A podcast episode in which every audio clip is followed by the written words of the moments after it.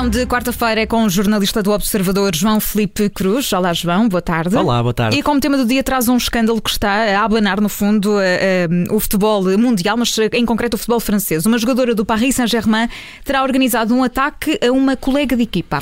Aminata Diallo é médio uh, do Paris Saint-Germain, tem 26 anos, foi detida no início do dia de hoje pela Polícia Regional de Versalhes e o jornal Equipe conta a história por trás desta detenção. Diallo terá contratado ou contactado dois homens para agredirem Kira Amraoui, que é a titular no meio-campo do Paris Saint-Germain, para que conseguisse uh, Aminata Diallo chegar uh, a jogar, aliás, na partida da Liga dos Campeões frente ao Real Madrid. Tudo aconteceu na semana passada, isto depois eh, de um jantar com jogadoras, elementos da equipa técnica e também do staff do PSG, que decorreu num parque no centro de Paris, pelas 10 e meia da noite de 4 de novembro, portanto na quinta-feira passada, e já perto de casa, Kira Amraoui foi surpreendida por dois homens encapuzados que com uma barra de ferro agrediram a antiga jogadora do Barcelona nas pernas. Kira ficou uh, com golpes nas pernas, naturalmente, e também nas mãos na tentativa de se defender, que levaram a que tivesse de ser hospitalizada. Resultado, ficou fora das opções para esse jogo frente ao Real Madrid e a Minata foi a titular.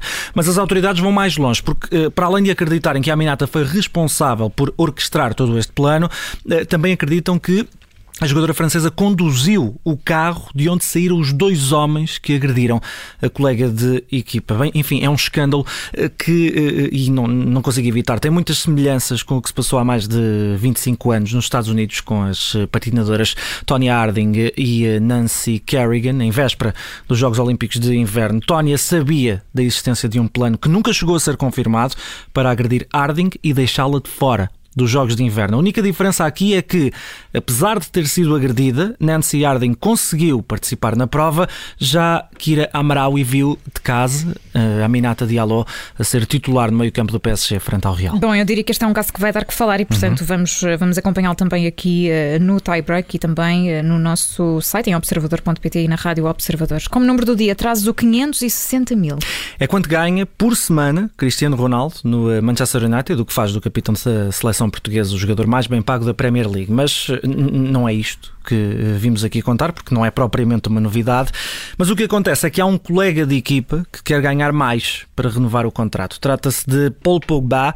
O uh, L'Equipe escreve que o médio francês exige receber mais que CR7 para prolongar o contrato com o United, que acaba já no final desta temporada. De referir que Pogba recebe qualquer coisa como 339 mil euros por semana, são menos 221 mil do que uh, Cristiano Ronaldo e será esta a exigência que tem afastado o United e Pogba nas negociações para, para a renovação do contrato. Não há acordo e o jogador pode começar a negociar tecnicamente a saída do Trafford a partir deste mês de janeiro e já neste mês de janeiro e ao que parece o Manchester United já está mesmo pronto para deixar sair Pogba a custo zero. Bom, vamos passar para a memória do dia, é assim que vamos terminar o tie-break de, de hoje. Há oito anos, Marco Marques venceu o Mundial de MotoGP na época, na época de estreia. É, e o catalão tornou-se o piloto mais novo a vencer o Mundial Mundial aconteceu no dia 10 de novembro, em Valência, na última corrida da temporada. Um, o rookie de 20 anos precisava apenas de acabar em quarto lugar para assegurar que os 13 pontos que já trazia de vantagem eram suficientes para, para, para se manter, no fundo, no lugar mais alto do pódio.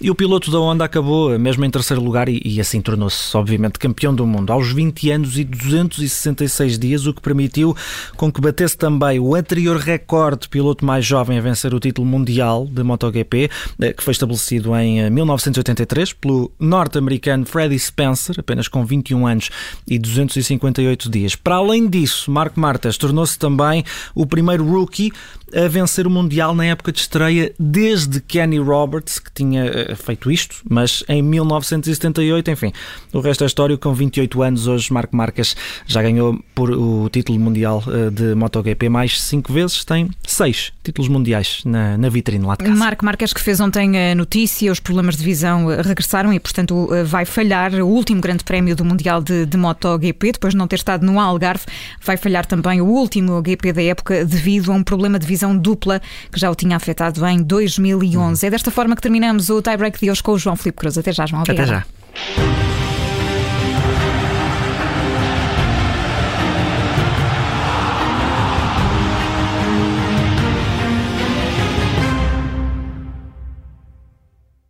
Rádio